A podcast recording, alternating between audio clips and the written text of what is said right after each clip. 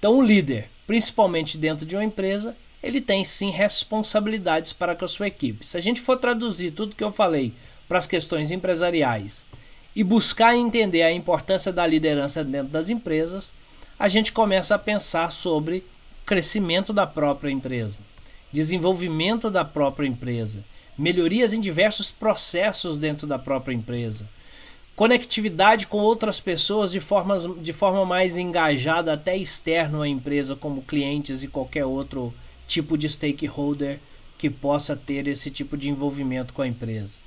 Dentro de uma empresa, a liderança é importante para que as, as evoluções que são necessárias se acelerem.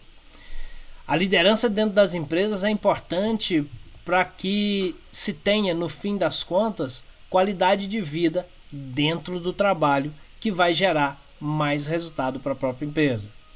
Pessoas que não querem, ou empresas que não querem ou não se interessam por desenvolvimento do, de líderes, elas estão, no, no melhor dos resultados, garantindo um futuro sombrio, um futuro difícil. Nós sabemos que as empresas são feitas de pessoas, isso não é segredo para ninguém. E se liderança é sobre melhoria de pessoas e desenvolvimento de pessoas, então desenvolver pessoas é desenvolver o negócio e é desenvolver empresas. Muitas empresas morrem ao longo de um tempo ou perde muita qualidade depois que seus fundadores não estão mais presentes nela, por falta de liderança. Porque liderança é sobre desenvolver pessoas. Então, se eu desenvolvo pessoas ao nível de tocar uma empresa, além de eu, o fundador da empresa, estar ali, é quando tudo isso começa a fazer mais sentido no fato de ter liderança dentro das empresas.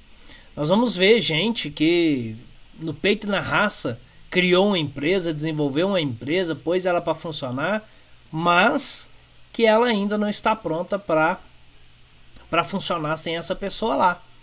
É o que acontece hoje como regra geral para a grande maioria de no mínimo as pequenas empresas, apesar de conhecer grandes empresas que estão se encaixando dentro desse desse exemplo que eu estou trazendo aqui. Mas de pequenas e médias empresas que funcionam muito bem enquanto aquela pessoa está ali dentro, enquanto ela está à frente do negócio, mas que a gente sabe que se ela se afastar, a empresa não continua, não na mesma performance, não com o mesmo resultado. E se você começa numa descendência, a gente sabe onde isso vai parar. Por quê? Porque desenvolver, desenvolver negócios é muito mais do que desenvolver o próprio negócio, é sobre desenvolver pessoas, pelo menos se há um interesse de que uma empresa, por exemplo, funcione a longo prazo, ela tenha vida além da vida do seu próprio fundador.